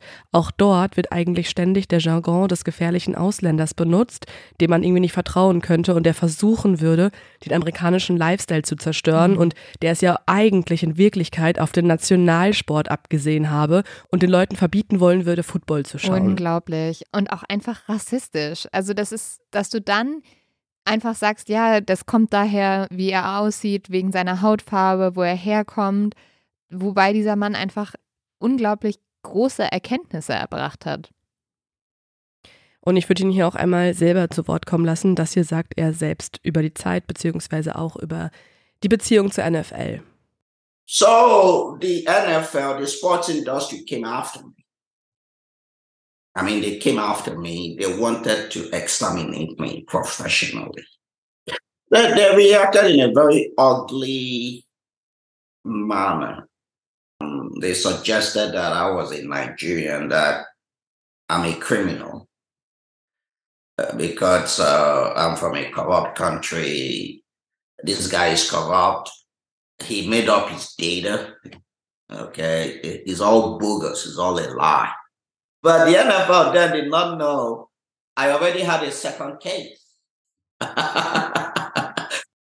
also er hat gerade gesagt, dass die NFL einfach sehr eklig zu ihm war und ich habe ihn daraufhin gefragt, ob es damals so ist und es sich heute gebessert hat und er sagt, nee, es ist bis zum heutigen Tage oh, so. Krass. Ja, und es wird eigentlich noch schlimmer. Also neben den Drohanrufen bemerkt er jetzt auch, dass ihm manchmal Autos folgen. Das Schlimmste, was ihm passiert, wie er erzählt, ist, dass er äh, einmal nachts muss er losfahren auf eine Geschäftsreise, weil er muss einen Flug kriegen und deswegen steht er schon um drei Uhr nachts auf. Und als er in sein eigenes Auto einsteigt, merkt er, wie auf der anderen Straßenseite ebenfalls ein Auto geparkt hat. Mhm. Und als er sein Auto startet, startet auch das Auto auf der anderen Seite und verfolgt ihn eine halbe Stunde lang durch alle Straßen und auch über die Autobahn. Bennett sagt selber, er hat es nicht gewagt, in diesem Moment irgendwie anzuhalten, aus Angst, dass irgendwer auf ihn zukommen könnte und ihn erschießen würde. Und er hat auch Angst, dass dieses Auto ihn irgendwie rammen könnte. Und deswegen fährt er auch sehr langsam, damit die nicht irgendwie einen Unfall verursachen oder so. Mhm. Irgendwann wird diese Ausgrenzung und die psychische Belastung für ihn auch zu groß, auch für seine Familie. Er hat mittlerweile ja äh, seine Ehefrau und auch Kinder und die wollten eigentlich gerade ihr Traumhaus bauen. Aber er sagt selber, er hat es einfach nicht mehr ausgehalten. Er wohnt in Pittsburgh, also auch quasi in der Stadt von einem großen Footballteam. Und er wird eigentlich ständig mit Football irgendwie konfrontiert. Es ist immer präsent in seinem Leben. Er kann dem Ganzen nicht entgehen, allein durch diese Anrufe nicht. Und er sagt über diese Zeit auch Folgendes. Um ehrlich zu sein, begann ich mir zu wünschen, ich hätte Mike Webster nie kennengelernt. Andererseits dachte ich, Mike Webster wollte mich wahrscheinlich auch nie treffen. Also das finde ich auch irgendwie ganz charmant. Er bereut super viel und er ist total am Ende eigentlich, psychisch. Ähm, aber er weiß immer noch, es gibt die Familie von diesen Footballspielern, die alle an mich glauben, die mit mir in Kontakt stehen, die wollen, dass ich die Forschung vorantreibe. Ja. Tatsächlich, das finde ich auch so heftig, bestätigt erst Ende 2009 die NFL erstmalig, dass es sowas wie CTE bei Footballspielern geben könnte. Das ist sieben Jahre nach Bennetts erster Entdeckung. Oh. Und sie veranstalten daraufhin auch einen Ärztekongress. Alle sind eingeladen, bis auf Dr. Bennett O'Malley. Was? Und, ja, und das ist auch nicht der einzige Kongress, wo er sich unwillkommen fühlt oder halt nicht willkommen ist. Bei einer weiteren Tagung der American Association of Neuropathologists, also kurz AANP, will er auch seine Ergebnisse vorstellen. Dort ist er allerdings auch der einzige Schwarze und er bemerkt das zum Beispiel in einem Moment, da kommt eine Ärztin auf ihn zu und sagt zu ihm, Entschuldigung, da drüben hat jemand ein bisschen Wasser auf dem Boden verschüttet. Wir müssten das jetzt mal aufwischen, bevor jemand ausrutscht oder stürzt. Nein. Daraufhin sieht Bennett sie mit einem sehr verwirrten Blick an und sagt, Entschuldigung, ich bin genauso ein Arzt wie Sie, ich habe jetzt meine Besprechung hier. Und dann sagt sie, oh, dachte, sie gehörten zum Hauspersonal. Oh mein Gott. Ja. Oh mein Gott. Ja. Solche Vorfälle hat er ganz, ganz viel berichtet. Das ist echt total krass. Ja, da sieht man einfach, wie schlimm eigentlich der Rassismus auch in der heutigen Welt noch ist. Komplett. Also das war ja jetzt auch nicht viele Jahre her, ne? Das ist jetzt alles so zwischen mhm. 2004, 5 und 2010. Und tatsächlich dauert es noch länger, bis die NFL wirklich offiziell die CTI-Zusammenhänge bestätigt.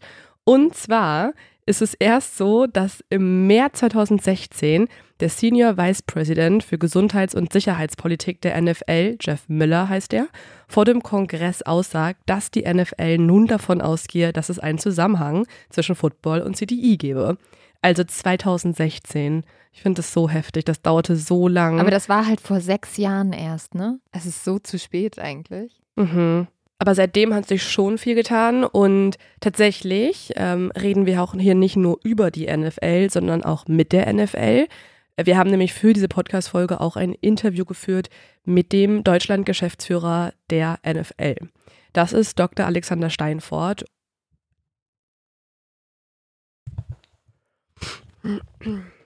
Und er hat uns erzählt, was er selber zur Forschung sagen kann, was er selber in Bezug auf CTI zu sagen hat.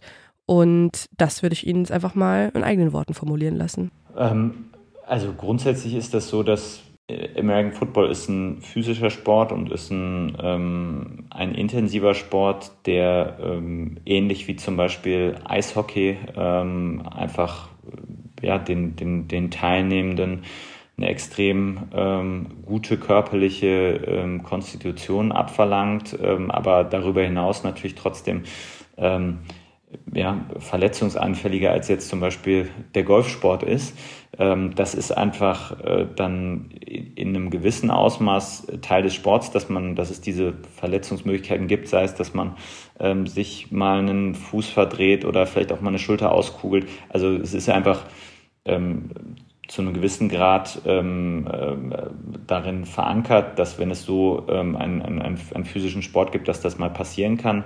Darüber hinaus ist es aber, und das ist vor allen Dingen in den letzten Jahren ähm, ein extremer Fokus der Liga gewesen und wird es auch weiterhin sein, die Aufgabe, die ähm, äh, Verletzungsanfälligkeit und die Verletzungsmöglichkeiten zu minimieren und alles, was eben in, im Rahmen der Möglichkeiten machbar ist, was jetzt nicht den Sport äh, vollkommen verändert, ähm, äh, durchzuführen, zu tun, zu erforschen auch, um sicherzustellen, dass in, einfach die, die Spieler bestmöglich geschützt sind beim, beim Ausüben des Sports.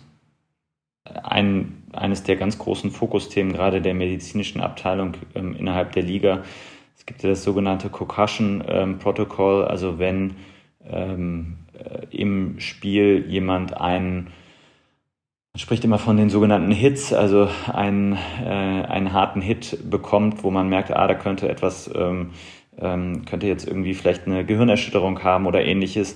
Ähm, da gibt es dieses sogenannte Concussion Protocol, wo eben ähm, sichergestellt werden muss, dass der Spieler nur wieder wirklich am Spielgeschehen teilnehmen darf, wenn sichergestellt ist, dass es keine ähm, ähm, schwerwiegende oder ja, auch nur leichte, aber ernsthafte Verletzung ähm, am Kopf gibt. Da sind immer Mediziner vor Ort, die müssen erst eine ähm, Untersuchung vornehmen und erst dann darf er wirklich wieder aufs äh, Spielfeld gesendet werden. Das ist, wie gesagt, etwas, was in den letzten Jahren mit Sicherheit auch äh, basierend auf, ähm, auf, auf dem Wunsch die Spieler immer besser zu schützen, ähm, war extrem weiterentwickelt worden. Also die, ähm, die Regeln sind heute viel, viel strenger, als das noch vor Jahren ähm, der Fall gewesen ist. Das heißt, erstmal da sicherzustellen, dass wenn etwas auf dem äh, Spielfeld passiert, die Spieler eben nur wieder mitspielen können, wenn medizinisch ausgeschlossen werden kann, dass etwas Schwerwiegendes vorliegt.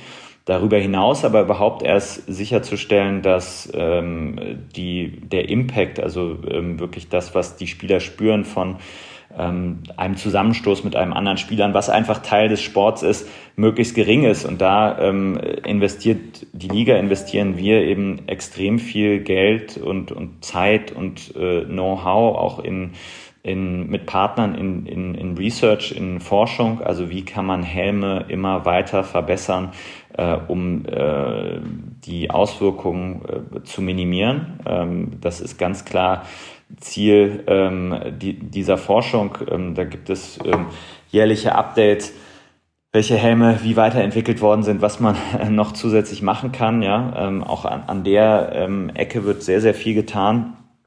Okay, also ich finde das voll gut, dass da so viel gemacht wird und dass da auch die Erkenntnis der NFL jetzt ist. Und ich glaube, da wird sich wahrscheinlich in den nächsten Jahren auch noch viel tun, gerade jetzt auch in Deutschland wahrscheinlich dann. Und tatsächlich ist noch jemand in dieser Folge zu Gast, denn wir reden jetzt nicht nur über die NFL und mit der NFL und über Dr. Malu und mit ihm, sondern wir sprechen ja auch die ganze Zeit über Footballspieler. Und natürlich fand ich es auch spannend zu wissen, was denkt denn ein Footballspieler selbst darüber? Also hat man im Trainingsraum Angst? Spricht man über CTI? Sieht man Anzeichen an sich selber? Ist man paranoid und so weiter? Das habe ich einen der erfolgreichsten Footballspieler aller Zeiten gefragt. Das ist Sebastian Vollmer. Sebastian Vollmer kommt ursprünglich aus Deutschland, deswegen konnten wir auf Deutsch sprechen und ich hoffe, man versteht ihn gut, weil er war gerade in der NFL-Zentrale, weil er den Super Bowl heute Abend kommentiert. Er ist mittlerweile Experte, aber ich würde ihn einfach mal sich selber vorstellen lassen. Mein Name ist Sebastian Vollmer. Habe ähm, in Deutschland angefangen mit American Football zu spielen, erst als ich ungefähr 17 war. Vorher Schwimmen und Fußball, wie wahrscheinlich jeder, also deutsches Kind irgendwie und habe dann ähm, relativ durch meine Größe, über zwei Meter groß, dann relativ schnell Erfolg gefunden. Bin in die Staaten, habe ein Scholarship, ein Stipendium zur University of Houston bekommen. Bin, wie gesagt, dann in die Staaten gezogen nach dem Abitur, habe dort äh, zwei Abschlüsse gemacht und wurde dann äh, in die National Football League, die NFL, gedraftet. Das heißt, äh, jedes Jahr das ja, ein sogenanntes Draft und da können sich die Teams die besten Spieler aus dem College im Prinzip aussuchen. Ich hatte das Glück, zu den New England Patriots zu kommen. Von dort habe ich äh, für acht Jahre gespielt, habe dort dreimal beim Super Bowl teilgenommen, zweimal den Super Bowl gewonnen, so der das größte Eintagesportereignis der Welt. Und bin dann 2017 in Sportlerrente gegangen und arbeite jetzt immer noch für die NFL, für die Patriots und ähm, bin quasi einer der Global Ambassadors, versuche da das Spiel, Football an sich auch in Deutschland äh, größer zu machen. Ja, Lynn, bist du gerade bei den Zahlen aufmerksam, die er genannt hat, wann er bei den New England Patriots war? Oh mein Gott, ja, er war doch da, also wenn ich mich jetzt nicht komplett irre, als auch Aaron Hernandez da war, oder? Genau, er hat zwei Jahre zuvor angefangen und darüber sprechen wir gleich noch kurz. Also er hat Aaron mehrere Jahre als engen Kollegen gehabt. Die beiden hatten einen Spind nebeneinander. Also richtig krass. Aber erstmal wollte ich von ihm wissen, ob er sich persönlich Sorgen macht, dass auch sein Gehirn erkrankt ist. Und das hat er erzählt. Ich hatte während meiner Profizeit zwölf Operationen ähm, an verschiedenen also ich habe mir viermal, viermal mein Bein gebrochen, ich habe dreimal am Rücken operiert, zweimal die Schulter, zweimal die Hüfte äh, und dann halt so kleine Scopes, das heißt Ausbesserungen. Äh, oder werden Knorpelteile rausgeholt, solche Dinge. Und ähm, klar sind das Dinge, die, die einen irgendwie beschäftigt, beschäftigen. Ich meine, ich war, als ich zu meiner Spielzeit war ich knapp 150 Kilo, habe dann nach meiner, äh, nach meinem Karriereende knapp 35 Kilo so abgenommen, weil ich meine, am Ende, gut, ich bin groß, verteilt sich, trotzdem ist es natürlich ein Riesengewicht, was am Ende, glaube ich, nicht unbedingt ähm, nicht hilfreich sein kann, wenn man eh schon Arthrose hat überall. Ich gehe mal davon aus, dass du so ein bisschen auf CTE anspielst. Ähm, mit Sicherheit ist das ein, ein ähm, Faktor, der dabei ist. Ich meine, jetzt gab es eine Studie, ich glaube, es war Boston University, die Gehirne, die eingeschickt wurden, das waren 365 oder so und 364 davon waren positiv von CTE. Das heißt, dann kam halt diese, dieser Slogan raus, alle ehemaligen Fußballspieler haben CTE. Da muss man auch vorsichtig sein, denn ich sage jetzt mal, wenn ein liebevoller Familienvater mit 90 stirbt, der vorher mal Fußball gespielt hat und alles ist super, wird das Gehirn ja nicht eingeschickt von meiner Seite, also ich fühle mich gut. Ich versuche mich gesund zu ernähren, äh, gesund zu leben, ähm, mache immer noch Sport. Und am Ende kann ich mir meine Zug oder die Angst vor ähm, zukünftigen, ähm, äh, was in der Zukunft mal passieren kann, kann ich mir jetzt, sag mal, die, die, die Präsenz nicht, ne nicht nehmen lassen. Und ich muss irgendwie mein Leben leben und ich bin glücklich, ich bin verheiratet und habe Kinder und alles ist, alles ist gut. Ob da mal was passiert in der, in der Zukunft, ich hoffe nicht, kann.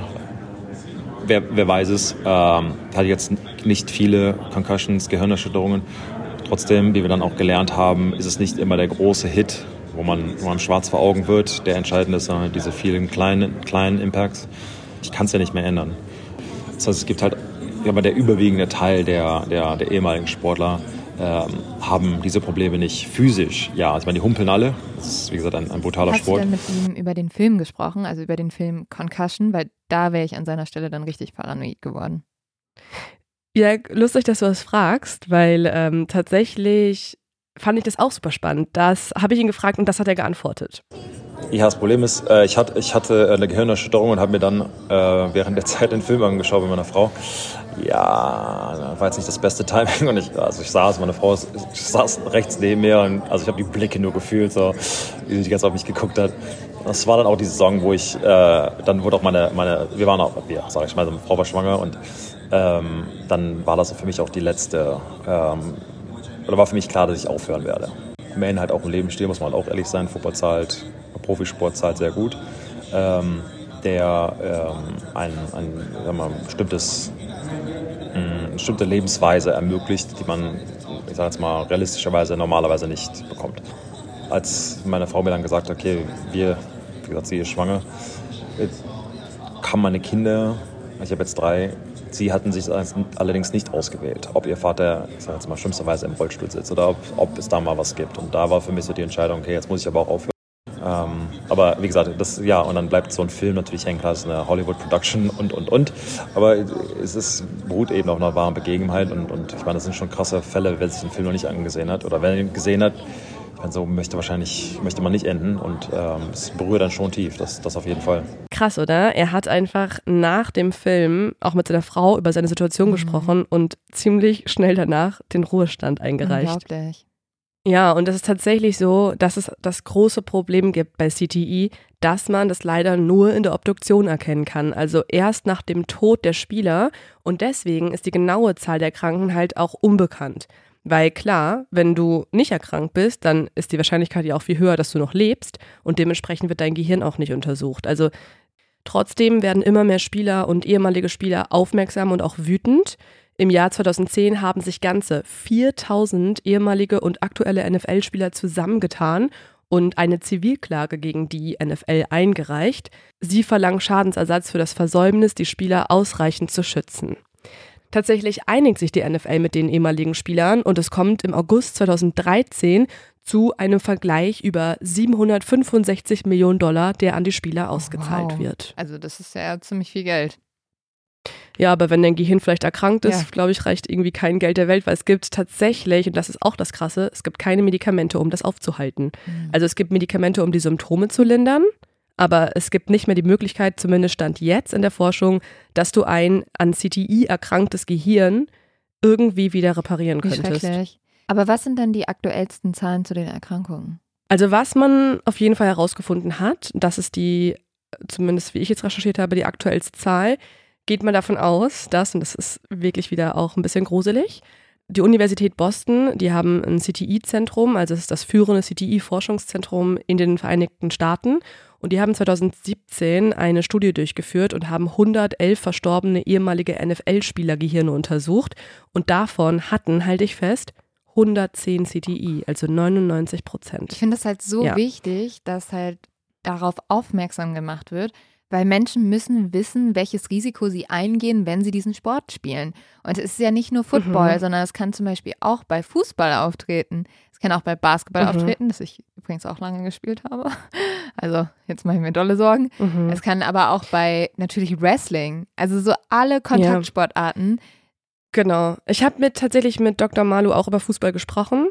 Ähm, aber es ist so, dass er sagt, es ist noch ein wesentlicher Unterschied, ob es in deinem Training Bestandteil des mhm. Sports ist oder nur in Ausnahmefällen wie bei einem Kopfball. Dr. Omalu sagt, dass Fußball und Basketball zwar auch, dass da natürlich eine Gefahr besteht, aber es ist viel, viel, viel krasser bei Football, bei Boxen, bei Wrestling, tatsächlich auch bei Reiten. Echt? Mhm. Beim Reiten bist du ja auch immer mit abrupten Bewegungen, mhm. beim Galopp zum Beispiel zugange. Also okay, ist ja auch etwas brutaler. Und ähm, ja, das sind so die, die vor allem gefährdeten Sportarten gute Nachricht tatsächlich. Die gute Nachricht ist, dass nicht nur die NFL und die Forscher innerhalb der FNL, sondern auch zum Beispiel die Wissenschaftler am Institut in Boston weiterhin daran forschen, wie man CTI irgendwie aufhalten kann oder zumindest eher erkennen könnte. Zum Beispiel wird gerade an Gehirnscans oder an Bluttests gearbeitet, sodass man auch bei aktuellen Spielern dann feststellen kann, Bildet ihr euch das ein? Wurdet ihr einfach paranoid, weil so viel über CTI gesprochen wird? Oder habt ihr es tatsächlich? Solltet ihr eher aufhören? Also man kann einfach dann viel besser mit den Leuten umgehen und was machen. Und was ich auch ganz süß finde, Mike Websters Sohn Garrett ist heute der Verwalter des Brain Injury Research Institutes in Pittsburgh geworden. Oh, wow. Also auch cool. Er setzt sich jetzt genau für das ein, was sein Vater am Ende das Leben gekostet Komplett. hat. Komplett. Was ich auch super spannend an dieser Folge finde, ist, dass wir reden ja nicht nur über Footballer, sondern wir reden hier tatsächlich auch über Verbrecher oder wie im Fall von Aaron Hernandez über Mörder. Und es ist halt schon eine gewisse Erklärung oder man äh, kann erkennen, woher vielleicht mhm. gewisse Verhaltensweisen kamen. Und gerade in der letzten Folge sind wir ja bei Aaron Hernandez gar nicht darauf eingegangen. Und jetzt, wo man das alles hört, ist es schon ja sehr besorgniserregend und da fragt man sich wirklich, hätte man das vielleicht auch verhindern können? Ja, und es gab tatsächlich bei Aaron Hernandez auch ein paar Warnzeichen. Wir haben ja schon drüber gesprochen. Und ich fand es jetzt auch ganz spannend, was sein Teamkollege Sebastian Vollmer erzählt hat. Denn der hat ja quasi täglich mit Aaron Zeit verbracht und war mit ihm in der Kabine. Die waren teilweise zwölf Stunden zusammen. Und da fällt es ja vielleicht auf, wenn jemand an CTI erkrankt ist und und genau da habe ich ihn nochmal zu gefragt, was für ein Teamkollege war Aaron für ihn? Also wir waren, wir haben zu drei Jahre zusammen gespielt. Äh, ich war mittendrin und bleib dabei, als alles passiert ist.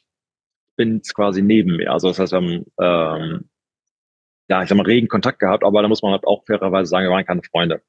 Ähm, war jetzt nicht jemand, der, ich sag's mal, oder sein Lebensstil hat nicht mit meinem Lebensstil, ähm, wir hatten da keine Überschneidung, sagen wir so. Ich hatte, da muss man halt auch sagen, dass ähm, ich, also dieses in, der Saison bis drei Uhr nachts, vier Uhr nachts aufbleiben und Dinge machen, das war für mich einfach unvorstellbar.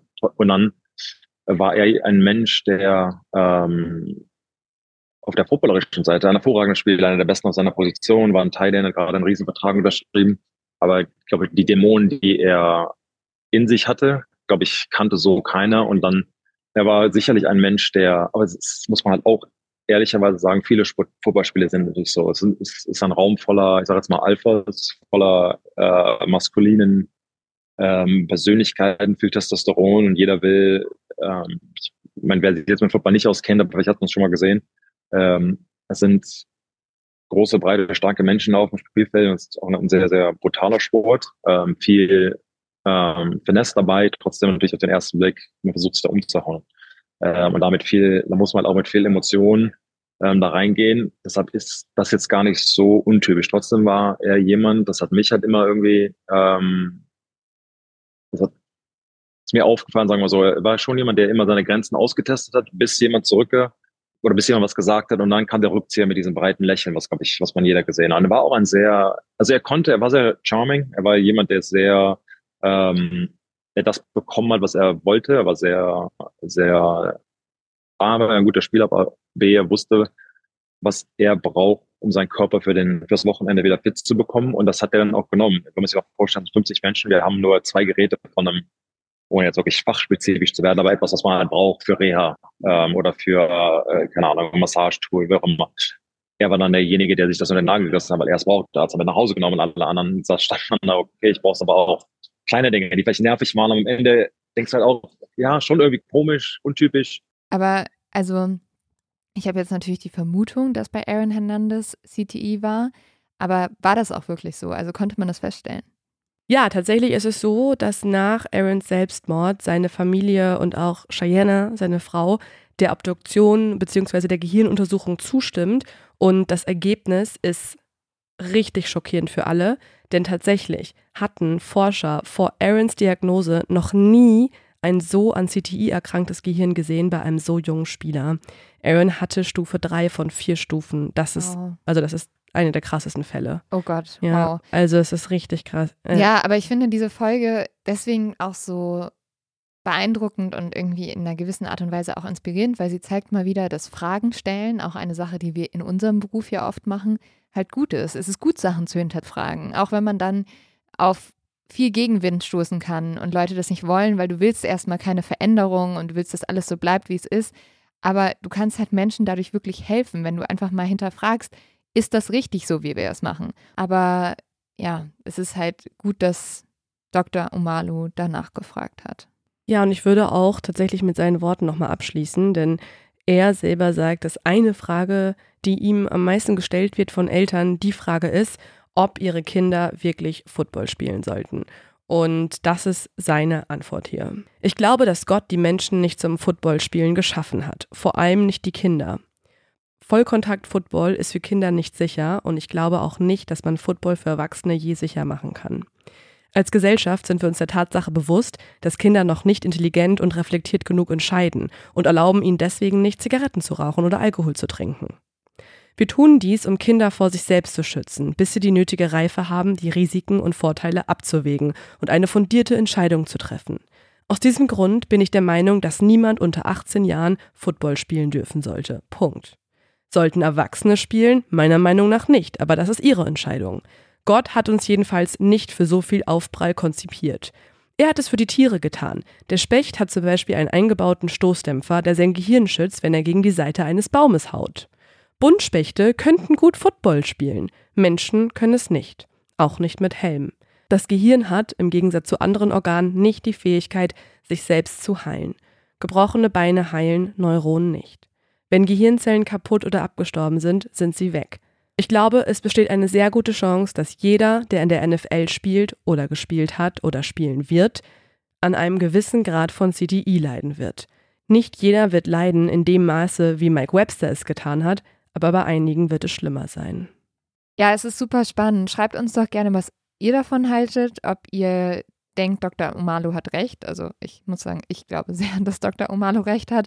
Aber vielleicht seid ihr auch anderer Meinung. Habt ihr vielleicht so einen Sport gespielt? Habt ihr mal Football gespielt? Habt ihr Anzeichen? Keine Ahnung. Ähm, Oh Gott. meldet euch, wir sind gespannt. Na, seid ihr auch schon krank? Oh Gott. Oh. Das ist ja richtig motivierend. Ähm, ja, dann viel Spaß heute Abend beim Super Bowl, Leute. Genauso eine gute Verabschiedung. Ja, also ich finde, im Endeffekt muss natürlich jeder für sich selber entscheiden, weil es ist ja so, viele Dinge, die im Leben Spaß machen, beinhalten ein Ja. Risiko. Sei es irgendwie Motorradfahren. Alkohol trinken. sei Alkohol trinken, genau. Es gibt, mir fallen jetzt nur zwei Sachen ein. Eins davon ist Alkohol trinken, das ist nicht gut. da sehe ich den Punkt schon. Oder nach sehr ausreichendem Gespräch. Also zum Beispiel der Footballer, äh, der Ex-Footballer Sebastian Vollmer hat gesagt, dass seine Kinder, also er bemerkt da schon, dass da die Lust besteht, dass man darüber redet und so. Und er will es denen erst erlauben, wenn sie wirklich alles darüber Mhm. wissen, wenn sie die Konsequenzen einschätzen Ja, können. Die gleiche Frage, also ob Kinder Football spielen sollten, habe ich auch nochmal Dr. Alexander Steinfort gefragt, also den Geschäftsführer der deutschen NFL. Und ja, seine Antwort ist natürlich noch ein bisschen anders. Und da hören wir jetzt auch nochmal rein. Ich würde mein Kind, wenn es das denn wollte, auf jeden Fall Football spielen lassen. Das ist ein extrem spannender Sport mit ähm, einer äh, Teamkomponente, die ich zumindest in wenigen anderen Sportarten gesehen habe. Ähm, und ähm, insofern, klar, geht es darum, sicherzustellen, dass, ähm, dass äh, die Sicherheit gewährleistet ist. Aber man muss auch sagen, ähm, die NFL in der Physis, äh, in der ähm, Körperlichkeit ist auch eine absolute Ausnahmestellung weltweit. Es gibt wenige andere Bereiche, wo äh, dann 150 Kilo äh, Koloss da aufeinander sich zu bewegen. Insofern ähm, äh, ja, hätte ich keine Bedenken, mein Kind auch American Football spielen zu lassen. Total toll, dass wir diese Folge auch mit Beteiligten sprechen konnten. Also einmal mit der NFL selber, mit Dr. Omalu ähm, und dann auch noch mit Sebastian Vollmer. Also bin ich sehr stolz drauf. Mega cool, Leo, dass das geklappt hat.